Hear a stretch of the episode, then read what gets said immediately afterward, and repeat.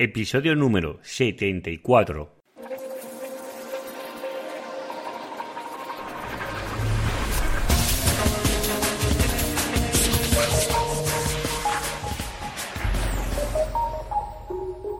Ya sabéis que me podéis encontrar en seoprofesional.net. Allí me podéis hacer llegar vuestras preguntas, vuestras páginas web si queréis que la analice y todas vuestras dudas o vuestro feedback que será bien recibido a través de los formularios que tengo dentro de la página web.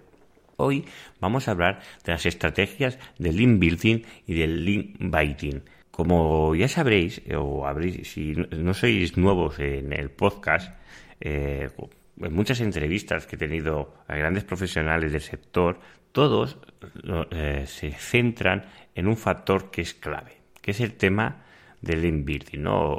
bueno, más que el tema del link building, el tema de los enlaces, ¿no? Eh, hay que conseguir enlaces para que nuestro proyecto tenga la autoridad suficiente para que Google nos muestre los primeros resultados de su, de su ser, ¿no?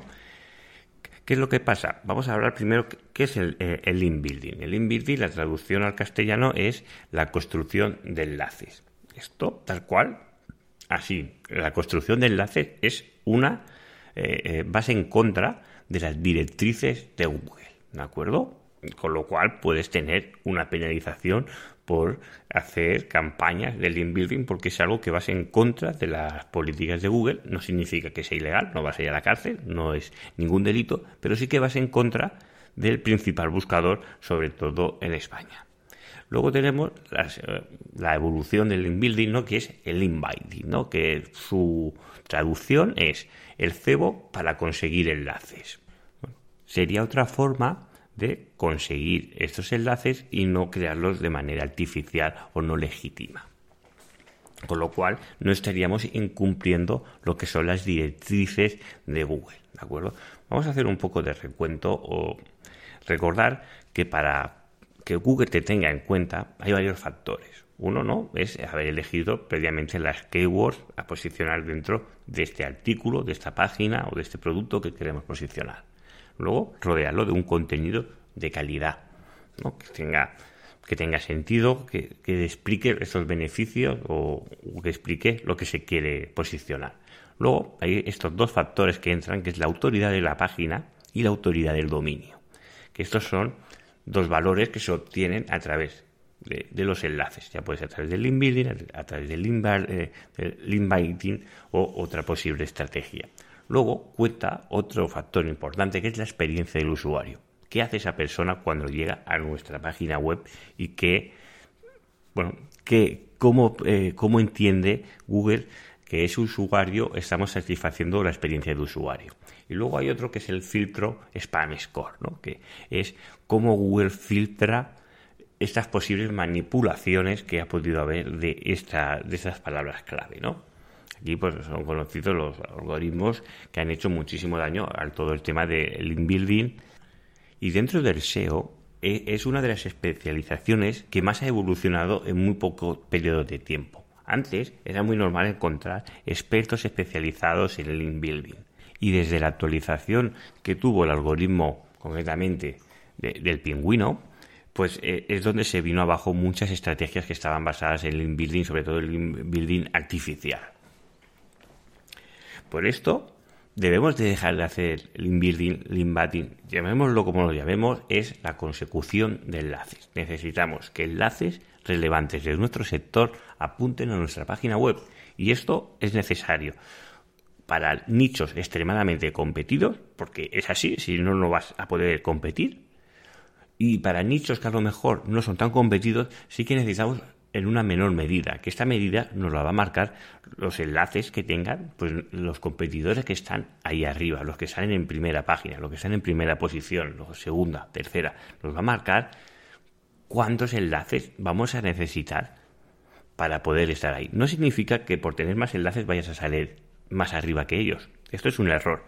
Lo que importa es la calidad de esos enlaces. Es decir, tú puedes conseguir estar más arriba de un competidor con menos enlaces, pero claro, en una proporción. Si mi competidor tiene 10 millones de enlaces, de, supongamos, de 5 millones de dominios, que apuntan hacia esa página web, yo no voy a conseguir posicionar por encima de ellos si tengo solo 100 enlaces de 20 dominios. Va a ser totalmente imposible porque estamos a años luz de ellos. Y esto hay que tenerlo en cuenta. Y, es un factor que se tiene que tener en cuenta a la hora de poder sobrepasar a un competidor. Cuando hacemos el estudio, el análisis, hay que ver dónde está la competencia para poder ver cómo, cómo está haciendo. También cuando hacemos el estudio de la competencia, podemos observar lo natural que está siendo esa campaña de consecución de enlaces de cada Google. Porque Google no deja de fijarse en factores y en métricas, pero es que hay métricas que son evidentemente flagantes que se están consiguiendo esos enlaces de forma artificial. Y os voy a poner varios ejemplos. Cuando realizas un, un, estudio de cómo conseguir esa competencia, de cómo poder ver, pues a veces, ahora tengo un, un estudio delante, concretamente analicé 30 dominios que pueden estar compitiendo para las mismas palabras clave y sería interesante. Y aquí hay varios factores, ¿no? Los porcentajes de enlace de follow y no follow. Esto ya sabemos que son los enlaces que sigue Google o que no sigue. Esto realmente, si analizáramos los logs del servidor, veríamos que los enlaces no follow, el araña de Google lo sigue. otra cosa es que él lo, contabilice o no, pero que sepáis que esos enlaces están ahí. Y también una gran cantidad de enlaces no follow con un texto de ancla optimizado, también estoy convencido que no te va a aportar ningún bien. Bueno, pues eh, volviendo al estudio. Si analizamos los 30 primeros competidores para, una, para un nicho de mercado, vemos los porcentajes que hay en enlaces follow y no follow. Vemos que el más pequeño tiene un porcentaje de un 0% de enlaces no follow. Y el que más tiene, tiene un porcentaje de enlaces de un 30%. Pues vemos que la diferencia de un 0 a un 30 es muy grande. Claro, si esto me doy cuenta yo, imaginaros Google las herramientas que tiene para detectar esto. Es que, claro, son casos flagantes que vas a ser pillado sí o sí. Tarde o temprano te van a pillar, que es lo que decimos. Si haces las cosas mal, Google acabarás pagando, pero si se hacen las cosas bien, no tiene por qué pasar esto. Vamos a ver. Otro factor importante. ¿Cuántos dominios están apuntando hacia mi página web? ¿De acuerdo? Diferentes. Pues el que tiene de los menos competidores tiene solo un dominio que apunta hacia su página web.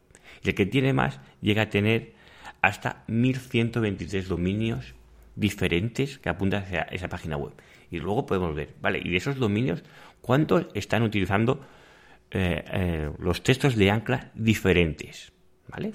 Es decir, de todos, esos dominios, de todos esos enlaces que tengo, ¿cuántos utilizan textos de ancla? Pues aquí vamos, de un rango de un 1%, es decir, que de 5.000 enlaces que recibe ese dominio, tienes todos, exclusivamente todos los enlaces de texto de, de Ancla son idénticos, está siendo evidente que no es muy natural.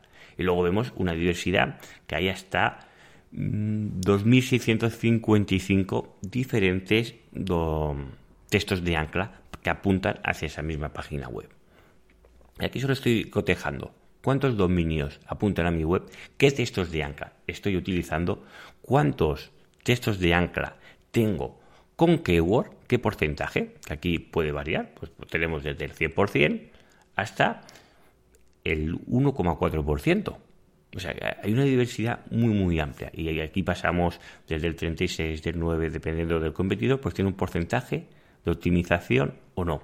Luego tenemos, se puede sacar la, la cuántos textos de anclas tengo que no están eh, optimizados, es decir, que no incorporan ninguna palabra clave. ¿Qué porcentajes?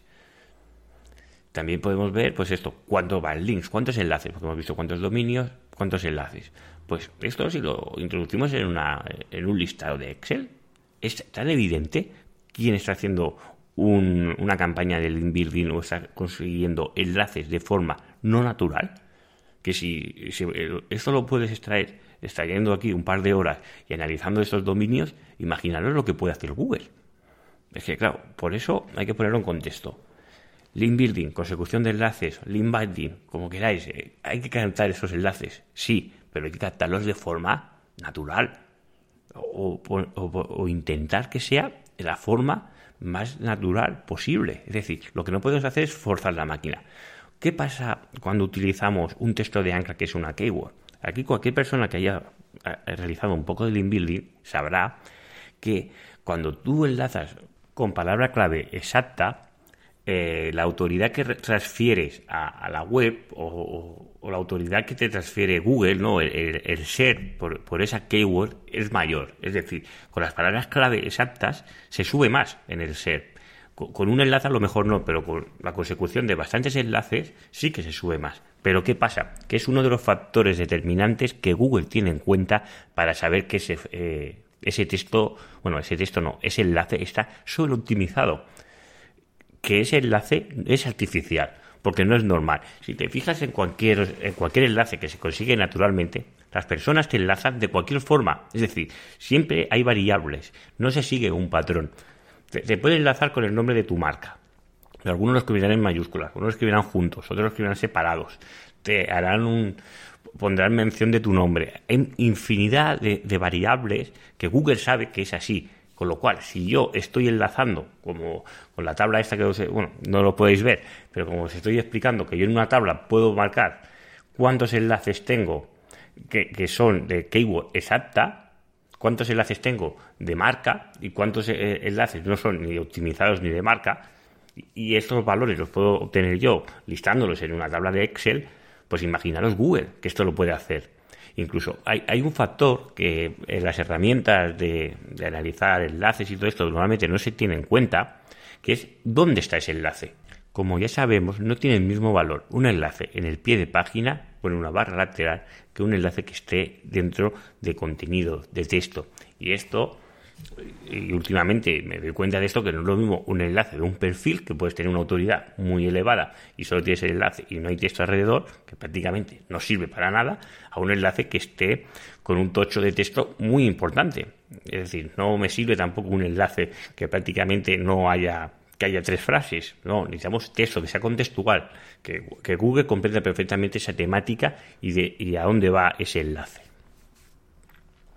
Pues todos estos valores que os estoy indicando, yo los puedo perfectamente estudiar, se pueden analizar y puedes ver de, en esta tabla que concretamente estoy analizando 30 webs, cuál está realizando un SEO a vista de Google natural y cuál no. Cuál está infringiendo en, alguna de estas prácticas como los enlaces no follow, como muchos enlaces del mismo dominio, diferentes IPs, bueno, todos los factores que os acabo de mencionar.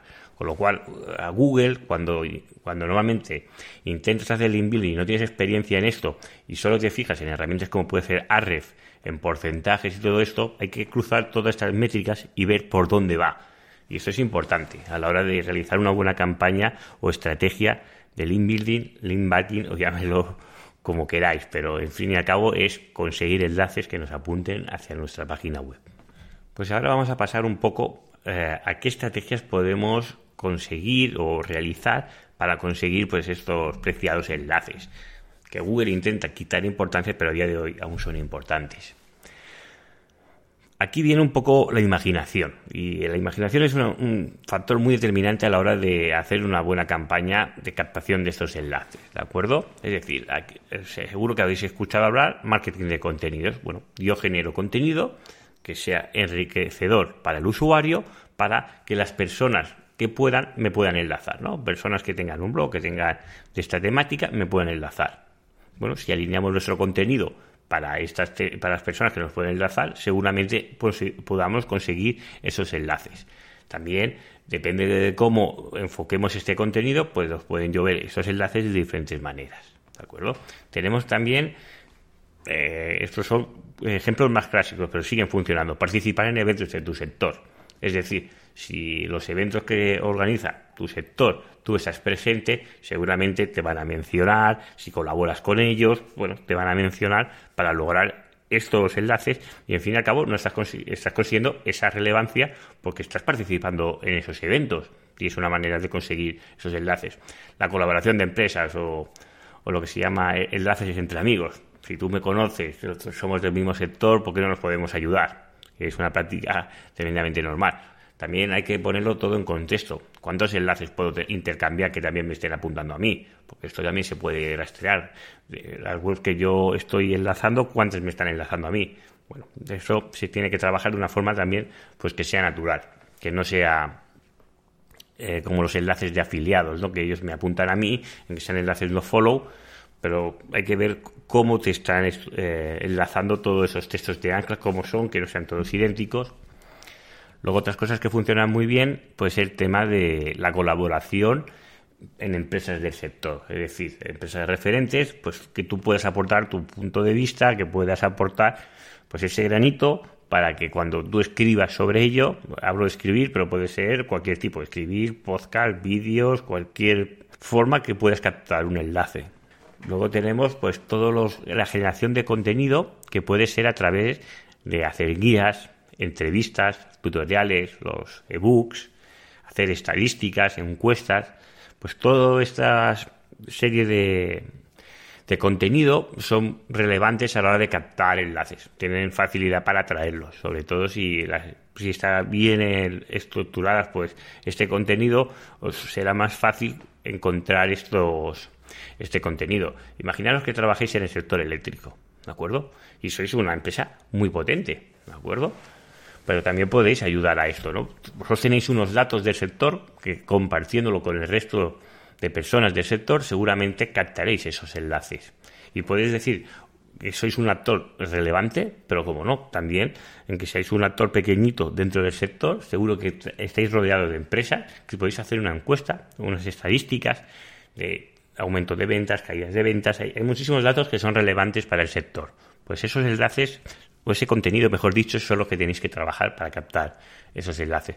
Luego están pues las famosas infografías. Las imágenes se comparten muy bien, también entran muy bien visualmente y también ayuda a compartirse y sobre todo pues a obtener estos preciados enlaces. Luego está la generación de contenido pensada y diseñada solo para captar enlaces. Aquí hay expertos como Valdinco o que utilizaba la lluvia de enlaces o es decir, analizamos a las personas relevantes de nuestro sector y vemos quién están enlazando a esas empresas. ¿Qué personas son? Pues esas empresas que normalmente, esto pasa mucho en los diarios, ¿no? Hay un diario que muestra una noticia y luego hay otros medios de comunicación que muestran o hablan sobre esa noticia desde su punto de vista. Pues esto pasa en todos los sectores. Pues detectando esas personas que son relevantes y esas personas que a lo mejor no son tan conocidas pero hablan de ese sector, pues podemos intentar generar contenido para que esas personas también nos puedan enlazar a nosotros. Le podemos notificar incluso por mail, por Twitter, por donde, queráis, eh, os estoy mencionando, oye, que os he puesto, que os he hablado de vosotros, para que así ayudar a esto de, pedir eso, de, pedir o intentar mandar estos enlaces. Yo me acuerdo de una cosa que dijo cuando vino el señor Muñoz a la entrevista, es decir, ser pedigüeños muchas veces os pueden enlazar y no, o hablar de vosotros y no mostrar ese enlace.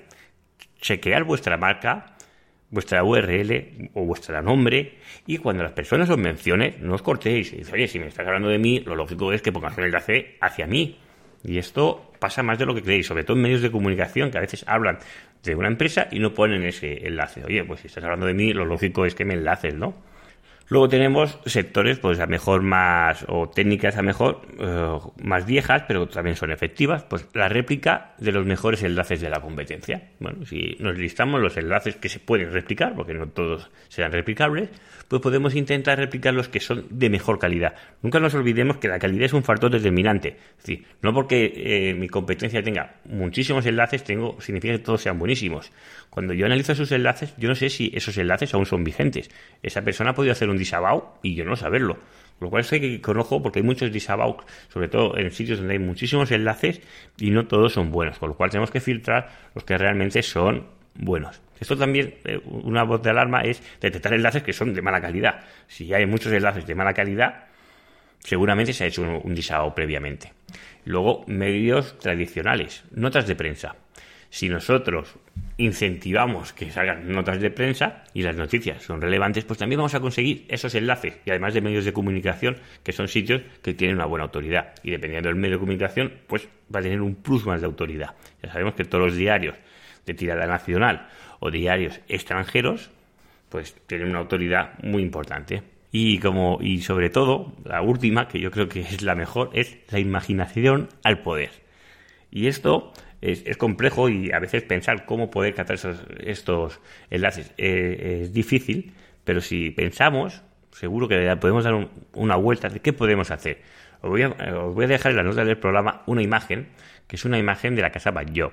Es la casa donde, si alguno lo conocéis o sois de Barcelona, seguro que sabéis quién es, que es una casa que construyó y bueno construyó no diseñó Antonio Gaudí y tiene unas formas geométricas pues que son muy muy llamativas no pues esto es un reclamo turístico para la ciudad. Está justo a otro casa que diseñó él que es la casa de la Pedrera. Pues para el día 23 de abril, que aquí en Cataluña es el día de San Jordi, el día de la Rosa o el día del libro, a lo mejor os suena o es particular o conocéis, ¿no? Pues hicieron una puesta en escena de lo que es la, eh, fachada de la casa Batllog, que la decoraron de un multitud de rosas de San Jordi, rosas rojas que que bueno, cuenta una historia de, no lo voy a explicar, una historia que es el emblema ¿no? del día de San Jordi, por eso se regala esa rosa pues eh, supieron hacer muy bien, eh, llamarlo la atención de los medios de comunicación, pues que el día de San Jordi ya había llegado a, la casa Batlló. ¿no? Y claro, es una imagen muy bonita, y os pongo aquí dos imágenes en el post para que las veáis, pues que atrayeron pues la atención de la prensa y la atención internacional. Con lo cual, eso también tuvo, a ver, además de repercusión mediática, porque tuvo no sé cuántos likes del, Facebook y de las redes sociales, que se hizo viral la noticia, consiguieron también una lluvia de enlaces de diarios de muchísima autoridad y todo esto que no, no, fue pagada ni incentivada, fue a, través de una acción de gran, de gran creatividad, la verdad. Y pues acciones como estas te pueden permitir salir perfectamente en diarios eh, de tirada pues de Barcelona, como puede ser el periódico o la vanguardia, en primera plana, sin tener que pagar la noticia de lo que cuesta salir en un diario de esta entidad en primera, eh, bueno, en portada. Con lo cual, acciones de creatividad también se pueden llevar a cabo a través del InBuild, porque si analizamos su gráfica, en estas fechas también tuvo un aumento de enlaces de estos medios de comunicación que enlazaron pues las imágenes de esta casa concretamente. Por eso, si os dais ideas, imaginación, pues ahí tenéis un punto de dónde o cómo se pueden conseguir estos enlaces de la forma más natural posible. El link building igualmente es un tema complejo, no es fácil de aplicar y, sobre todo necesitas mucha práctica y experiencia para ver sus efectos y sobre todo para no meter la pata, porque el problema es que si se realiza mal no suma sino resta no es como ser un page que, bueno, puedes tener 2H1 o 3H1 y seguramente, pues, bueno, no te hará ningún bien, pero no te va a penalizar. En cambio, el inbuilding, porque vas en contra de, de, la, de las directrices de Google, pues sí que tienes, puedes tener problemas. Con lo cual, esto es importante tenerlo claro y realizar siempre, si documentaros muy bien cómo se va a realizar, tener una estrategia clara de cómo, el por qué y cómo va a ser esos enlaces que vas a intentar captar o vas a intentar que las personas relevantes de tu sector te, te enlacen hacia ti. Y hasta aquí el podcast de hoy. Os deseo que tengáis muy buen día y nos vemos en el próximo podcast. Hasta mañana.